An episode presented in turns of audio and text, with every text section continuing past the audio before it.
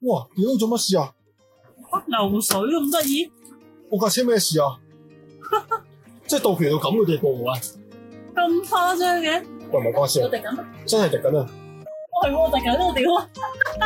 屌我就喂隻隻車走啊我！真係要行嘅喎，黐線！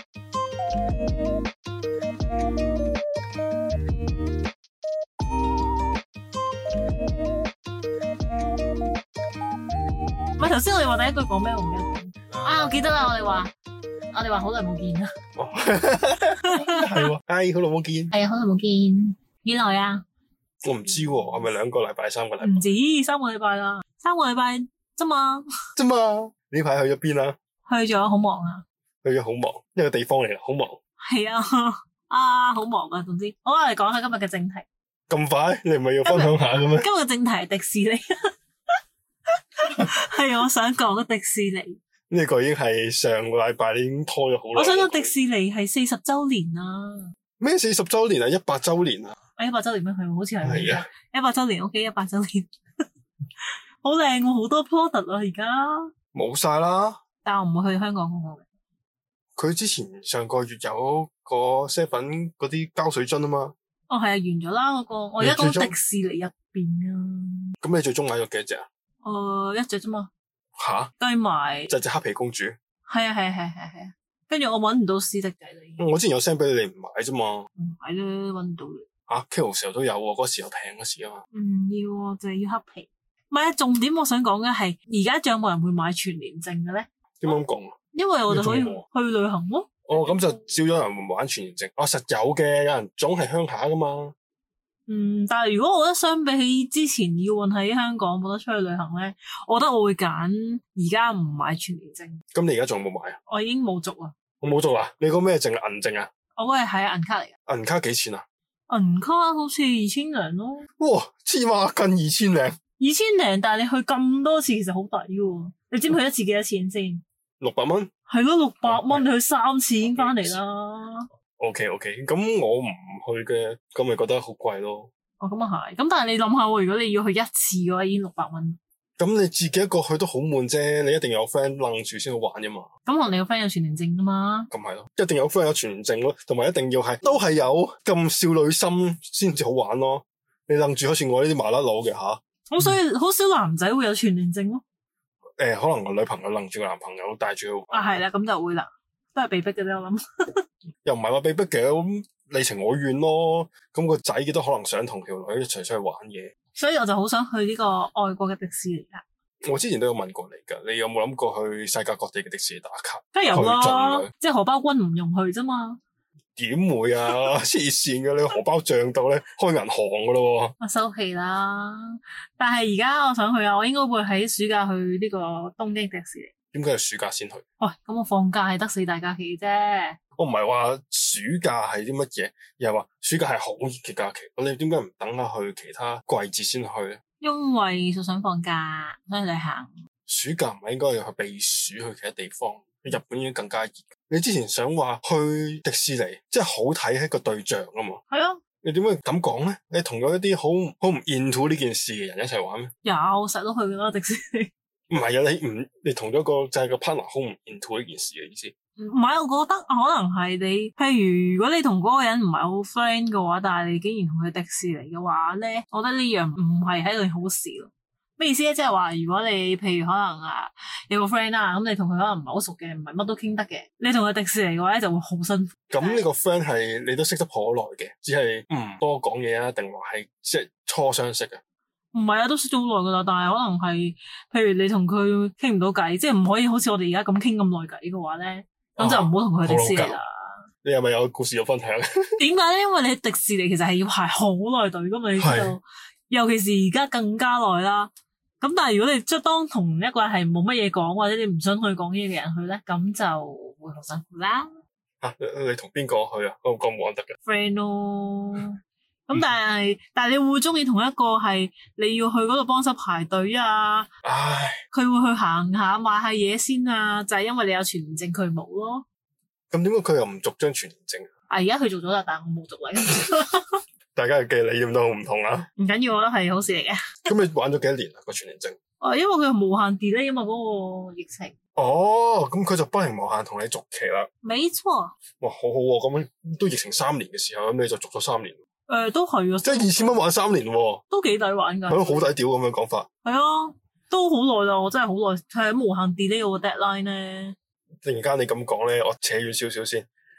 你話有個 friend 唔係好 into 呢件事，跟住大家去享受呢樣嘢啦，係啊，就好尷尬氣氛。我講個故事俾你聽。最近咧就嗯睇蜘蛛俠啦，就同咗一個啱啱識嘅 friend 去睇，跟住咧你啊，係啦，咁嗰、個啱啱誒、女仔定男仔先？女仔嚟嘅嗱，我講多少少就係、我喺網上識嘅，加嗯個 app 識個女仔，跟住咧就其實都冇見過，冇交換相，哈係啊純 test 嘅啫。跟住咧就第一次見面就係去睇戲啦。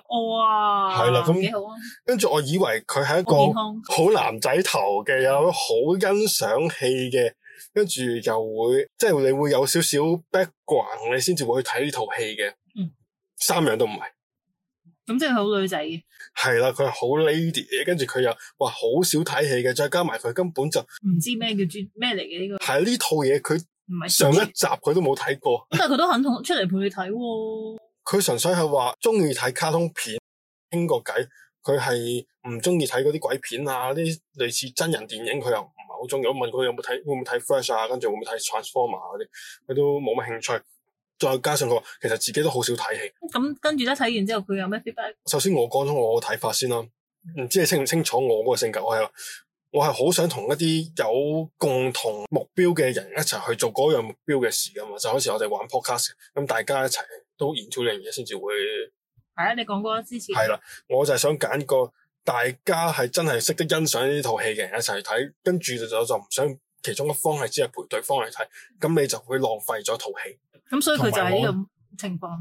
我覺得係，同埋我好享受大家事後討論嗰套戲嘅。你好着重要討論呢套戲噶，係啊啦，我你講咗好多次喎，係啊，係啊我 好你好 focus，一定要事後檢討啊。係好好中啊意呢錯啦個，大家去傾下呢套戲，可能大家有唔同嘅睇法啫嘛。但佢冇咩都係，佢有嘅啦，嗰日我去咗 D Two Place 度睇嘅，跟住咧跟我嗰日係揸車落去，咁我就兜埋佢翻去佢屋企嗰度啦。咁佢咧，哇好好啊！第一次就可以咁樣，咁佢咧都有去討論嘅，佢嘅討論咧就好官腔。哦，而佢嘅咧就好似俾我感覺，氣唔多力係佢消化過而屙出嚟嘅嘢，啊而係佢照人哋份稿去讀嘅。佢哦就同我講佢個 friend 之前睇咗，跟住咧就噏咗呢啲啲啲啲嘢，哦佢就好似照講咗出嚟咁樣。哦，你覺得啫係嘛？係，我覺得咯。但係佢俾你個 feel 都係覺得，你覺得佢唔 into 呢套戲啦。喺呢一集裏面 into 咯，但係佢冇個 background 嘅，佢冇睇過上一集嘅話，咁佢就唔知點解會有咁嘅事情發生啦。哦好多來龍去脈佢都唔就唔係好清楚啦。女仔好多時都係咁噶啦，即係你你要女仔去睇英雄片，其實都唔係個個女仔都可以咁，即係嗯佢肯陪你睇，我覺得好好噶。不過你想佢做咗功課先嚟，可能會更加好咯。係啊，係啊。 咁你都係嫌佢冇做功 課啫，唔係 唔係，我係想真係有個人係唔係話要做足功課，而係佢真係享受呢件事情嘅，係。唔係話夾硬陪你睇而睇嗰種咯。咁佢你覺得佢而家係夾硬陪你睇係嘛？誒、咁佢都幾失敗，會俾到呢個感覺你喎。 但係你過程中開唔開心先？即係你 en- enjoy 呢個第一次嘅約會先。第一次其實幾老尷噶，冇乜嘢好講。咁但係佢比你預期中好唔好啊？佢個款，即係佢嗰個係咪你杯茶應該話？唔係嘅，太 lady 啦，咩叫 high lady 女仔係咁噶啦，你你未唔好好啦，好似你我未 咁樣，就你你就 係嗰種係好感言啊或者好粗魯咁樣。所以我聽翻之前嗰啲 咧，我覺得我自己講嘢實在太粗魯。唔會咁先至好聽，啲人就係中意聽你屌屌閪啊嘛，係咪咁唔講？係啊，我講到把聲嘅，你明唔明啊？唔會嘅，所以同佢調翻 lady 啲啊。哎 呀，唔使，咁我可以自己吞唔係嘅。咁呢個真係你自己嚟噶嘛？你要學識欣賞你自己。唔係啊，但係我覺得我自己聽翻都覺得第一句就好，喂佢唔俾我講嘢啊， 好撚難聽。你你真係好好笑喎，唔覺咩？唔係啊，你屌佢冇嘢啦，拜。我哋繼續翻我哋嘅主題，係我嘅翻嚟先啊。我翻翻嚟先。跟住咧，我想問，咁你想佢，你想個女仔唔 lady，咁你想佢點？ 即係佢係搽晒指甲油啊，好好靚靚啊咁樣嗰啲，細唔細個你啊？啊，同齡噶係啊，sorry，同齡噶。直到二二嚟，你講你自己啊？唔唔係啊，咁佢哋咁靚唔靚啊？我覺得普通。咁诶，咁、你覺得佢有啲咩嘢係令到你係咪要學識欣賞人？即係睇點唔啊都上要眼？點都要欣賞啲嘢。係啊。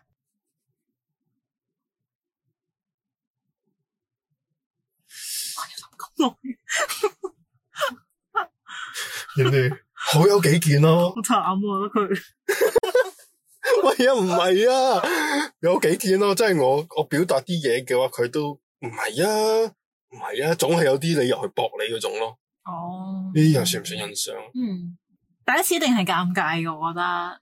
但係如果你有好感嘅話，應該會多啲去欣賞到，但係你冇， 你要諗咁耐喎。咁但係你傾偈咧，如果你未出嚟見面之前，你傾偈係咪其實好少傾嘅咋，都係都係呃誒間唔中 check 下咁樣？一句半句真係好少。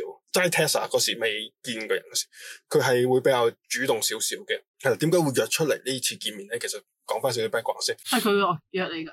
我約佢嘅，因為當初佢就話佢去日本旅行，咁佢都有去講下佢日本旅行之前啲嘢啦，咁樣有興趣買相機啊，睇中咗邊部相機啊，跟住都有同佢分享下，誒、又話唉好煩啊，去旅行要買手信啊，跟住我就係戳佢啦，係咪聽仔有份㗎？跟住就嗯拗佢手信咁樣，佢又好似冇乜所謂喎、對啲嘢。即係你你送手信俾我，我咪同你睇戲咯，即係請你睇戲咯。咁佢又話佢就係中意睇啲卡通片，唔中意睇啲鬼片啊、真人片啊咁樣。所以就帶佢去睇 Spiderman。咁都要佢中意佢同意先得嘅。嗯，咁都幾好啊！你叫個女仔去睇一啲即係佢自己唔係好中意又唔係好知咩事嘅嘢，幾耐一套戲？兩個幾鐘，哇！仲要同你炒坐兩個幾鐘添。不過好睇又好笑又好鬼死靚嗰嗱，仲有誒佢係讀 design 嘅，我諗住佢係即係我 suppose 佢係會好欣賞套啲戲， animation 啊，嗰啲畫仔，嗰啲畫風啊，係畫風啊、啲顏色配搭啊，類似 whatever 啫。佢完全冇討論過，老鑑老鑑，第一次老鑑，係係啊係啊係啊，可能係咧，你唔可以要求太多嘢咯，第一次出嚟喎，係咪我要求太多啊？梗係啦，你想點啊？人哋都喺度試探緊你噶嘛，咁我都係錯緊佢講下嘢。係啦，咁所以大家都你俾多次機會佢 啦，唔系咪我俾多次機會佢， 佢就會同我出嚟先？唔係我想咗出噶嘛？係咁，所以我覺得你可以唔使咁快下定論住，第一次冇講呢啲嘢我啫諗嘛，第二次嘅話，應該冇，我唔會約佢睇戲。咁唔做你都要食飯啦。再諗啊，再諗。我可唔可以又扯遠少少？ 我覺得咁一講到 Spiderman，我真係覺得好撚靚，好好睇如啊。果講半集啦，你又係嘛？係啊，唔係啊，我唔講咯。啊講啦講，真係好好睇，頭嗰十分鐘，終於頭嗰一幕咧，哦，完啦， 我哋講完，冇人想知，其實大家都睇咗啦，已經。咁我唔講啦。梗係啦，最好，因為我唔想真聽。正 啫，我哋講翻今日嘅真正主題啦。耶今日我哋係講啲咩啊？ ！bucket list，bucket 中文係咩啊？你講你講英文可唔可以慢少少先？我唔識。 list 咯，叫 bucket list 啊，係啊 bucket list。人生願望清單。嗯，有咩嘢係你覺得一定要做嘅咧？我有諗過咧，從邊個方向出發先？即係可能話誒，會唔會又從自身開始出發先？你要冇一個你自己想定俾自己嘅目標開始諗起，先至慢慢向外發展。即係話去邊度旅行啊？人生之後會誒、未來嗰十年、廿年、三十年，你會點樣諗啊？即係慢慢擴大。嗱，而家講緊而家先啦，唔好唔該你。好啊，而家先而，家呢一刻，你講先，你有咩目標？我要去旅行，我要去，我想自己一個人去旅行。未試過咩？未唔係啊，點解嘅？咩？點解啊？你你有冇試過？有，係啊，你試過啦，我未試過嘛。你想自己一個去邊咯？嗯，可能台灣咯，近近地，可能係日本啊咁樣咯。就冇一個好實質嘅，總之就想自己一個獨有。係啦，我想試下自己一個人去旅行，不過就有啲難咯，其實啦，因為女仔啊嘛。都唔會嘅。阿 Haley 姐咧，佢都獨有去台灣。咁你勁，佢嗰啲咁 tough 係咪先？即係我啲又路痴又你到 Google Map 嘅啫，睇都係啫，你都識搭車噶嘛，係咪？又搞唔搭八，點會㗎？嗱，不過我都好想試下嘅，真係有機會。我就講你近近地台灣，你唔好日本啦。日本你根本溝通唔到，啲人唔識英文嘅。台灣近近地，我覺得係一個最好嘅實習實踐嘅地方咯。應該話，我都有諗過去台灣環島遊，係啦，係啦，呢個都可以。係啦，自駕環島遊，前提有錢 啦。哦我冇嘅嘢。咁你有啲咩人生願望清單係一定要做嘅？從自身開始嘅話，我有一個其實諗咗好耐，咩想做好耐，行山要行晒四大徑先啦，最基本。吓四大件咩？啊港島徑、麥理浩徑，跟住仲有個叫鳳凰徑，仲有個叫衛奕信徑，呢個一最基本噶啦。第我二想知集識啦，我真係唔知嘅四大件，即係係一真定係㗎香港好出名噶。係啊，哦，第二嘅話就係用腳，即係行晒成個港島咯，即唔係係話由揸車啊嘅。由邊度開始行啊到？其實冇噶，真係純粹係話想自己親身行過嘅地方，先至叫真正接觸過呢個地方咯。你旅行嗰啲，你話你去過，你去過東京啦，嗯，你只係想純粹去咗東京迪士尼咁樣啫。但你係咪真係去過啲橫街窄巷，所有比較平民少少嘅地方，你又會唔會清楚呢？唔會啊咯。即係我自己睇法就話，我想親身行過嘅地方，咁我先覺得我係香港人咯。哦，咁唔難啊呢個呢個好容易做。我覺得好撚難喎，人越大就越懶。咁係，跟住再加上而家天氣熱咧，自己又更加懶出去啦。咁可以冬天先行噶嘛，所以唔難呢樣嘢。咁但係你想會自己一個人去行啊，定係想揾個人陪？我 prefer 自己一個行嘅，哇，咁就正算行山嘅我都係比較喜歡自己一個行。點解會自己一個人行會好咩？我唔需要跟人哋嘅節奏，我想停就停，想行就行。有啲人行山好勁嘅，咁我就反而係叫人哋去就我，係等我，我覺得唔好意思。咁有啲人可能比較俾我弱嘅話，咁我反而等翻人，我又好似中意，唔係唔係應該點講？俾着你感覺，你要人等都唔開心啦。哦，即係你覺得佢會唔想你等佢？係啦係啦，唔想有追逐呢樣嘢咯，反而自己行翻自己嗰個嗱咁步伐如就果最舒 Chloe- 服咯。如果嗰個人係同你一樣差唔多 level，咁可能你可能會唔會話誒，即係冇人，大家冇跟住邊個嘅，大家差唔多嘅啫行得。嗯，咁你會唔會都都可以想嘅，都呢個可以以？可以嘅，可以嘅你自己一個人行好悶嘅喎。都係咁講。我中意大家有個共同目標嘅人一齊去做嗰樣嘢咯。哦，你要兩個人係 synchronize 到啫。係啦，係啦。咁如果嗰個人根本就同你嗰個方向唔同嘅時候，會辛苦咯。咁一定嘅喎，但係好難揾到一個完全同你 synchronize 到嘅人嘅喎，咁咪有時揾到嘅咪會去做咯，冇嘅話咪自己去做咯。因為你哇個世界咁大，我覺得我哋係砌圖嚟嘅，但係咧如果你係一粒一突咧，係咪真係完全可以砌得埋咧？其實唔一定，點都有少少空隙喺中間。係啦，即係你好似你咁講，佢話誒完全係同你跟足，即係個大家個距離唔係好遠嘅，即係可能行嘅步伐都差唔多啊。但係其實好難咯、呢、個人要揾到佢嘅喎。嗯，我覺得首先個理念要都要一致先咯。即係大家都好中意行山啊，或者大家都好中意睇套戲啊咁樣。但相反，我覺得你其實係一個比較 caring 嘅人嚟嘅喎，即係點解？因為如果唔係你教我揸車，其實我都唔識揸車噶嘛。咁但係如果你唔喺度，我係唔識揸車嘅。其實經驗少啲，同埋你唔敢啫，唔係你唔識嘅，你識嘅。 所以呢方面，我覺得你係其實都幾識照顧人嘅。不過我覺得係睇心情咯，呢樣嘢都係。即係譬如話你話行山啲咁基本嘅路你都行唔到嘅話，你啱啊，睇心情噶。喂，已經好撚晒啊啦，好撚熱啦，我仲要湊住你喎、我諗屌行山係咁噶啦，唔通舒服有冷氣咩？跟住你啊埋 咯。咁我掹嗰時，佢又掹咯喎，咁 樣要我湊少你一陣，你又掹咁咯樣我翻屋企啦。 我太遠啦，翻返嚟喎。啦，先。翻返嚟先，繼續你嘅人生願望清單。你一嚟就講旅行，啊你冇話自己有啲咩定俾自己少少目標，嗯，你話人生入邊，類似啦。誒，你好中意做一樣嘢，哦，我好中意畫畫嘅，我想喺畫畫呢度有所成就咁樣，嗯，我想為我想考個試咯，可係咪？啊吉他能係啊，唔係啊，咩都好啦，總之考一個試係，即係我其實我考考車已經係我人生願望清單裏邊剔咗嘅嘢。嗯，我覺得我一定要去考車，我一定要考到。有冇諗過去買車？嗯，香港應該冇。人生願望清單裏面咧，買車係我其中一個剔咗嘅，但之後會唔會延續繼續剔落去咧？我就未決 定。我覺得要繼續咯，你剔咗就唔好完啦。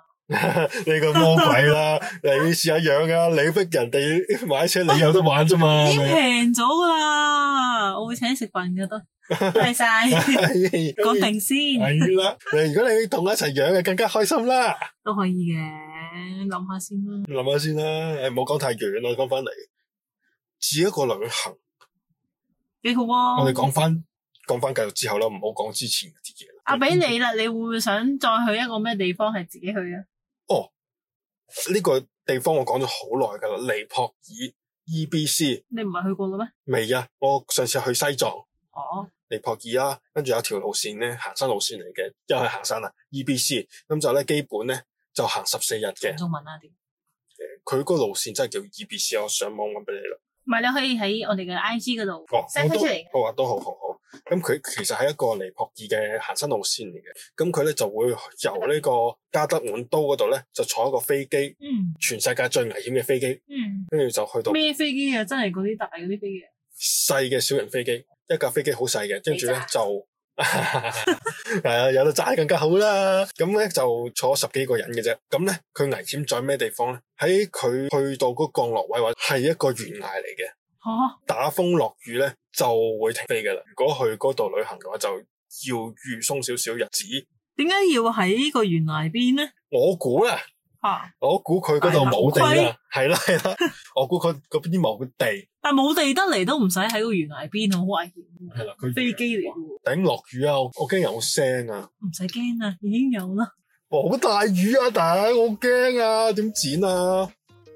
哇哇！突然間咁大雨，啊，係啦，我哋講翻先。等先等先，但係而家太大雨啦，咁講呢啲。橫掂都係啦，而家趁落雨，你休息一陣先啦。不如哦，好啦。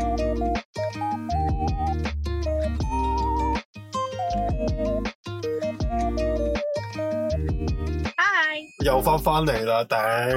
終於都避雨啦，啱啱啊，黐線㗎，架車漏水我哋啊！變咗 yellow submarine 啊！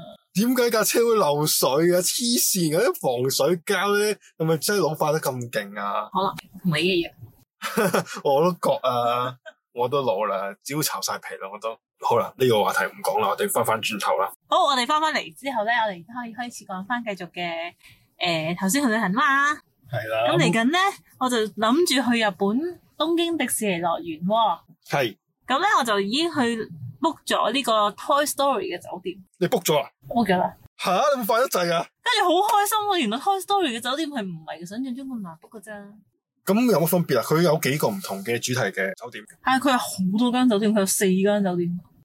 好大㗎，誒、啊即係你講東京迪士尼係啊，超級大就係啊係係香港嘅細啫，都可以咁講。咁但係嗰個酒店總之有四間酒店啊啦，好似我冇記錯，好似係。有啲咩主題啊？有邊四間酒店？我唔記得你問我呢個名要 fact check 下，翻去自己諗下，自己睇下啦哦好嚇。好我淨係記得有迪士尼酒店，誒唔係，黐線有呢個 Toy Story 酒店同埋有公主嘅酒店啦。聽聞咧最出名咧就係 Toy Story 嘅酒店啦。咁不過咧上網睇啲人話出名啲係咩啊要係要半年前就 book 定，咁難怪你而家 book 定啦。但係我 book 咗係新馬喎。咁你都早半年啦，咁仲唔早啊？即係仲唔唔係啊，我唔係半年前 book 噶，我啱啱最近先 book 噶咋。你而家 book 定新矛咪差唔多咯？啊啊，唔係喎，而家差唔多新馬。而家係已經六月尾咯。哦係。咯，咁但係咪因為點開關解？咋？知唔知點解可以 book 到咧？就係咧，其實要 book 呢個 The Toy Story 嗰個酒店咧，係要好似搶演唱會飛，即係你要不停咁樣刷嗰個飛。咁咧，佢每半個鐘頭就會放一次啲吉房出嚟嘅，即係可能之前有啲人嚟撳咗啦，跟住可能佢免費取消啊嘛。咁佢都有唔同房唔同 size 噶嘛？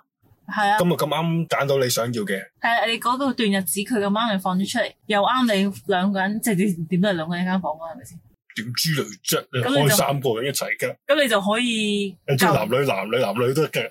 打實得 嘅，你中意男男唔講又呢啲唔講呢啲得，女女又得啫，唔係咪先？講呢啲， 你中意男女男女男女又得，啊都可以，你 book 三間房一齊撈大混戰都可以嘅。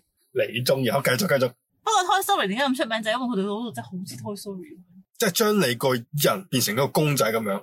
啊你就好似玩具咯，好哦，正喎呢件事。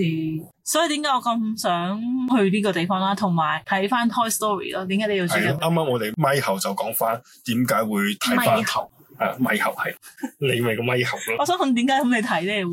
我唔知啊，一時興起咧，突然間想睇翻，跟住就係呢兩日睇翻，由一第一集睇翻第四集，好有感觸。你由第一集去到第四集，一日裏邊。哦，唔係啊，呢兩日睇嘅，唔係，但係我覺得都好我睇叻喎！我因為我係睇唔翻第一集嗰陣太舊啦，實在。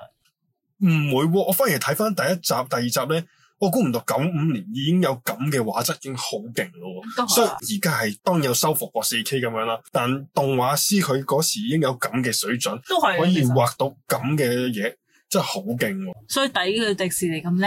係啊同埋咪後我都有講過，好中意睇一啲有續集嘅戲，係講佢哋啲角色有成長嘅過程。係啊，我我淨係睇第三、第四集啫，因為第一、二集我已經識背啦，細細個成日都睇。啊我最記得嗰一幕係巴斯光年所有盒喺晒度，哦，嗰個第三集嚟嘅，嗰第三集唔係第三集咩？咩啊？巴哦斯唔光係年嗰個第二集，哦第係二喎集係喎嚟係啊，啊！佢去咗如果你嗰冇個睇 㗎，有啊有啊，去薄餅星球啊，係啊，你揾佢都全部嗰笪都係，咦原來有咁同伴嘅。 個第二集個第二集嗱，我哋揾日玩翻一集嘅 Toy Story 嘅知識大賽啦，不如要好簡單啫嘛，好啊好啊我冇睇《原神我之驚我我出題，唔係啊，唔係講講翻呢個先啦。我覺得 Toy Story 其實呢個真係好有意義咯。因為我嗰陣時，我記得我睇第四，即係最尾嗰集啦。誒、我記得我係冇翻睇第三集就去咗睇，嗯咁、我就唔知原來哦，保利係一個咩人嚟嘅，即係原來係佢咁慘第三集。所以你係睇第時候第四集嗰時咧，完全唔記得晒所有劇情噶啦，係啦，一二集都唔記得晒。一二集記得，但係第三集其實第三集好緊好緊要，你先去睇第四集。係啊係啊，你要有好清楚嘅清晰 background。係啊，但係我就冇做呢樣嘢。反而我啱啱最近睇翻第三集咧，我覺得第三集真係好好做得，我我喊到七彩最尾。唔知點解係因為佢真係，啊，佢好唔捨得，但係佢都想將啲玩具繼續傳承。係啊，佢最後嗰有一幕咧係阿安仔，佢係唔捨得俾阿阿胡迪個女仔啊，係啊，佢佢收翻係個埋，哇，收翻埋嗰佢刻收翻埋好嗰刻好心酸啊！好心噏咯，真係係啊喊到黐咗線。同埋佢哋就快跌落熔爐嗰時咧，哦，係啊，係啊，大家握晒手，即係準備死嗰刻，哇！真係好呢個第四集嚟，第三集嚟㗎，呢個第三集嚟，哦，好似係，好似係好似係。哇！都睇到都好心噏嗰時咧，咁都俾佢諗到個好嘢，我中意。跟住阿阿新三蚊蚊仔仔好救可翻愛嚟，係啊啊！但我想講，我係冇睇過第三集嘅，原來你冇睇過我唔知道原來嗰只咁嘅盧蘇係一個大壞蛋，哦？嗰只士多啤梨味，個泡泡熊啊，但係佢其實都好慘嘅。係啊係啊，同埋我覺得 Toy Story 佢都寫得好好嘅話，佢冇將所有壞人都係完全嘅壞咯，佢都係有經歷過佢先會變壞咯。嗯，就算第四集嗰、個加比加比，佢都係有經歷過，佢先至會想係去做一個反派角色咯。啊，就係、話 Disney 唔係唔我冇話 Disney，總之編劇嗰個咧，佢有去幫浸過讀過。係諗諗過度過去幫呢啲反派去洗白。嗯，就好似而家好興嗰個鬼滅咁樣，即係啲鬼其實背後都唔想係啊，做鬼頂好好唔，其實嗱，我唔知點解反而鬼滅我好反感喎，但 Toy Story 我反而覺得好 buy，喎哦，咁呢個係因為佢佢好夾硬去將貼地啲嘅。可能鬼滅我自己就覺得佢會好夾硬就將佢去講翻舊史佢嘅故事劇情，跟住就揀嚟嘅，係啦，咁但係係 Disney 係自然啲嘅，舒服啲嘅。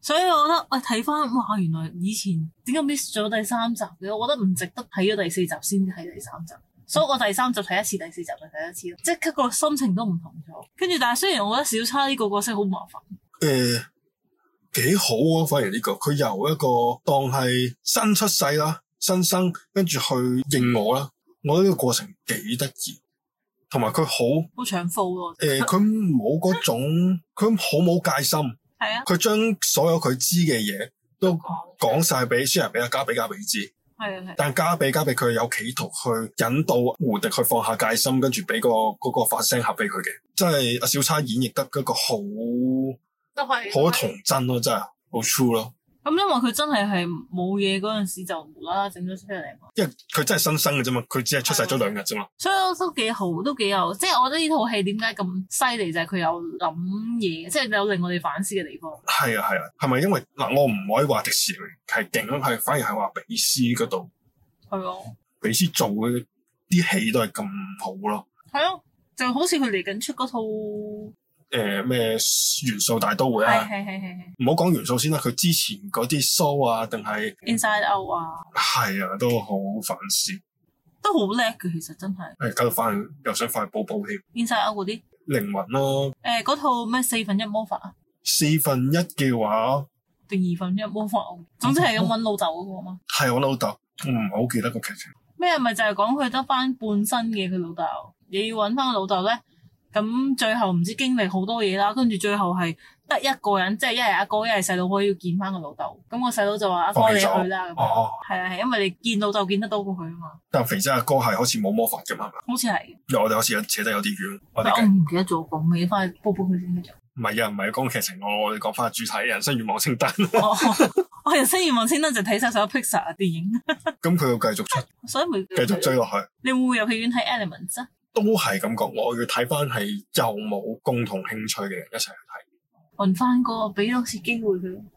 係啊，佢係中意睇卡通片嘅係，咁佢會唔會同我睇，我唔知啦。可以但係試下我只邀請佢，暗示一下對佢已經有少少，啊，就嚟上咯呢套 嘢。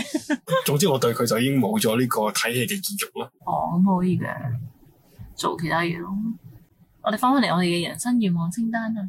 除咗旅行咧，你係咪想試下獨居生活？哦，係啊，想搬出嚟住，我都差唔多係時候要諗下呢一樣嘢。阿姐大個女啦，係咪啊？你覺即得係幾多歲先至係一個該獨居嘅？嗯唔好話獨居，總之搬出嚟唔依靠家人嘅年紀，三十咯，即係阿姐都三十歲，嗯我未換啊，唔好意思，sorry。年年都十八歲。 I'm sorry 啊，咁但係唔係問題，我覺得呢個係三十歲之前要諗嘅。咁你唔會由成世都同我老母住噶嘛係嘛？嗯，睇情況啦。阿爸阿媽都想踢你出去啦，係嘛？嗯，一定㗎，有啲可能係好似我老豆嗰啲咁樣，佢話你自己喺屋做乜，仲要搬出去住啊？但係我想講，如果你冇搬出去咧，你係唔會有更加大嘅動力去，哦，知道自己原來要揾更加多錢啊，或者儲下錢啊。即係我覺得你住喺屋企唔係問題，因為你喺呢度唔使俾錢啦，淨係俾家用啊，或者咁你已經可以安穩定定咁樣過生活啊嘛。不過我覺得唔可以咁平淡咯，成日都維持住，即係好似我哋唔可以維就留喺自己個 comfort zone 嗰度啦。有陣時可能都要唔知，我都可以出去出去睇下。但你覺得有冇必要真係要出去獨居，唔係出去搬出去住，唔好獨居？嗯，搬出去住又好，即係可能你話租你有住冇屋 prefer 話會有一個 roommate 同你一齊住啊？都可以噶。你有冇人選？嗱，咁我個 friend 已經搬咗出嚟住啦，之前。咁佢好叻嘅，佢係都五到四十 K 噶啦，揾緊。咁你都係差唔多啦。咁但係佢就自己我覺得唔搬出嚟關事嘅，多與少你都可以搬出嚟住。我個有個 friend 佢仲係讀緊書，佢都係搬出嚟住。係咯，所以我都唔係即係係家庭冇問問題。題，唔一定話係唔一定話誒、呃自己薪金或者乜嘢，最大嘅問題，只不過係我覺得我最擔心嘅係蟲蟲咧。所以你就覺得自己一個 handle 唔到重重。係啊，咁你有冇話自己想搬去邊一區啊？油塘，點解咁想油塘？因為我阿 Lola 啱啱有個 friend 住咗喺油塘嘅，咁佢嗰個位咧係好近呢個鯉魚門嘅，望住就係鯉魚門，好靚，望住鯉魚門其實好舒服。嗯，即係都係想對海。誒係咯，不過唔知咧嗰度咧又話唔係話好貴啫，可能十三 K 就一個月啫嘛。咁但係已經係可能係 open kitchen 啦，一個廳啦，誒、一間房啦，跟住一個廁所咁樣咯，哦，咁都係大概三百尺度，差唔多咯。但係好舒服噶啦，我覺得已經，十三即係一個人係兩個人都好 OK 噶啦。係咯。你一個人十三 K，你咁你嘅人工當然 handle 到啦。我自己又覺得有啲吃力咯。但係十三 K 喎，你諗下係一房一廳再加 open kitchen，其實唔貴喎，同埋行去地鐵站都係九分鐘嘅啫嘛。都要揾到咁嘅上盤嘅。係啊，係啊，係啊。咁當然佢嗰棟樓都仲繼續有出租緊嘅，都係咁上下嘅啫，新樓嚟，唔算咯。咁但係我覺得係 O K 咯，即係係舒服咯。佢係冇電視機嘅，跟住佢特登咧就將個電視機位咧變咗做個電腦台啦，有啲升降台咧，哦，兩個 mon 咁樣，哇，非常好，工作台嚟嘅。係啊，做嘢咯。咁如果俾我嘅話，我係一定要有電視機，我都覺得要有電視機啊，五十幾六十尺，全 sorry，五十幾六十尺。五十幾六十尺嘅電視機， 呢個可以擺開頭。五十幾六十寸，跟住上場，我係五十幾六十寸，你間屋三百尺咋哥，盲嘅喎，你睇你眼鏡。我想要做一個室內嘅私人影，但投影機嘅話咧，佢燈膽射得多咧，都係買眼，唔係啊，壽命好快冇嘅。 咁買電視機應該係，或者買新出個 Vision Pro 嗰個會唔會仲貴過電視機啊？會啊，係啊，我就想做翻個家庭影院咧，喺五屋企點一嗰啲啊，好正啊！啊！咦嗰啲可以啊，我就玩嗰啲 sound bar，你高可以買一個 sound sound bar，跟住隔離後邊再加兩個。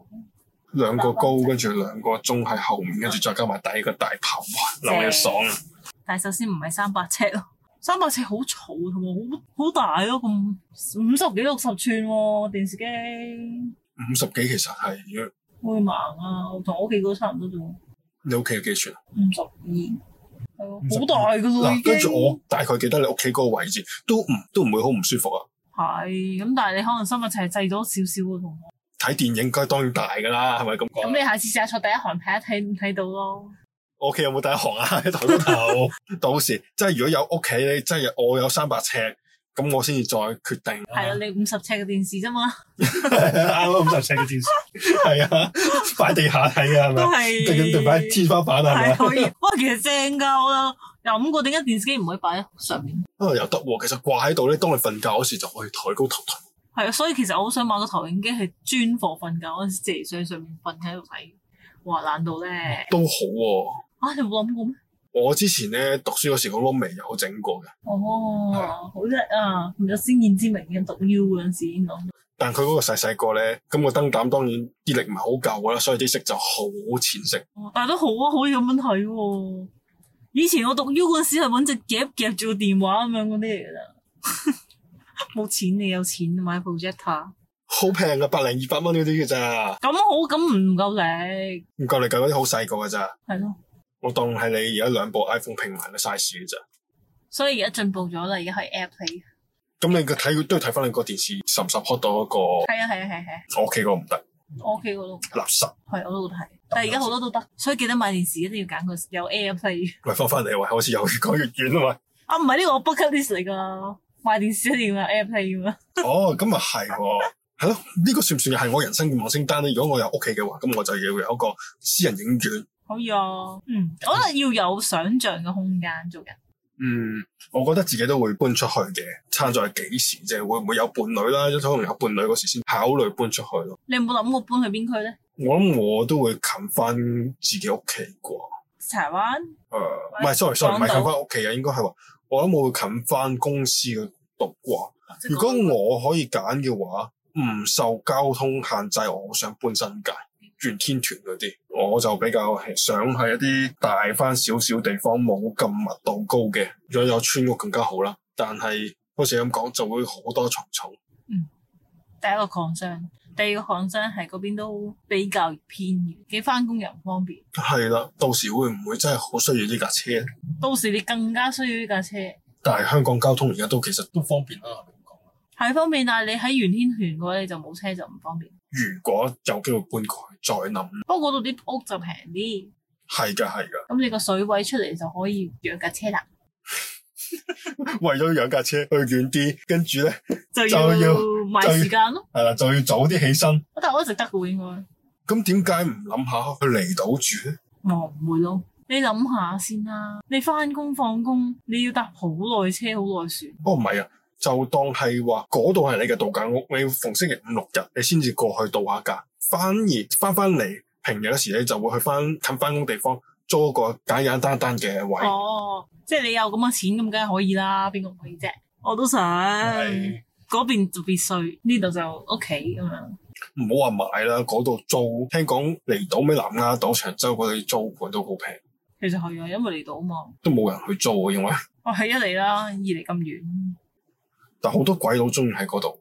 係啊，因為佢哋不嬲住開山卡拉嘅地方。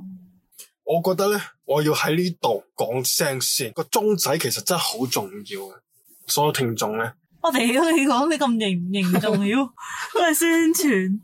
唔係啊，個鐘仔真係好重要噶。當你有新出嘅時候咧，就即時提醒你啊。係提醒你，就算你聽唔聽都好，起碼你都知道。其實個個都知我唔個鐘仔好重要，其實個個都知。唔係今日第幾集我哋先講呢樣嘢。你可以收工，其實唔係你可以我諗翻屋企啦，拜。我其實想講呢樣嘢好多好耐嘅，但係我唔成日都唔記得咗啊。咦，我鬼唔知咩？你都要講嘢吸引人哋撳你個鐘仔，好唔吸引咩？好吸引，好吸引，哇！屌流水啊！哇屌，真係哇好難咁爛嘅部車。好好慘啊！人哋已經好叻噶啦，咁多年車嚟，根本捱多少少，你有冇聽過車漏水啊？我真係冇聽過，所以好好我覺得。好好啊，你都快啲開頭啊！如果你想聽我哋下一集講，廢話。咁你就記得繼續留意我哋嘅 Spotify， Apple Podcast 啊，YouTube、KKBox 仲有 IG 都有好多嘢睇㗎。係咯，記得去 IG follow 翻。仲有最後啱啱講過嘅，撳埋個鐘仔，要下次記得收睇。唔係啊，好重要得啊，得知即係撳鐘啊嘛，撳鐘 OK 撳即係撳啦。撳啦，好，仲唔夠？好，下次再講，拜。拜。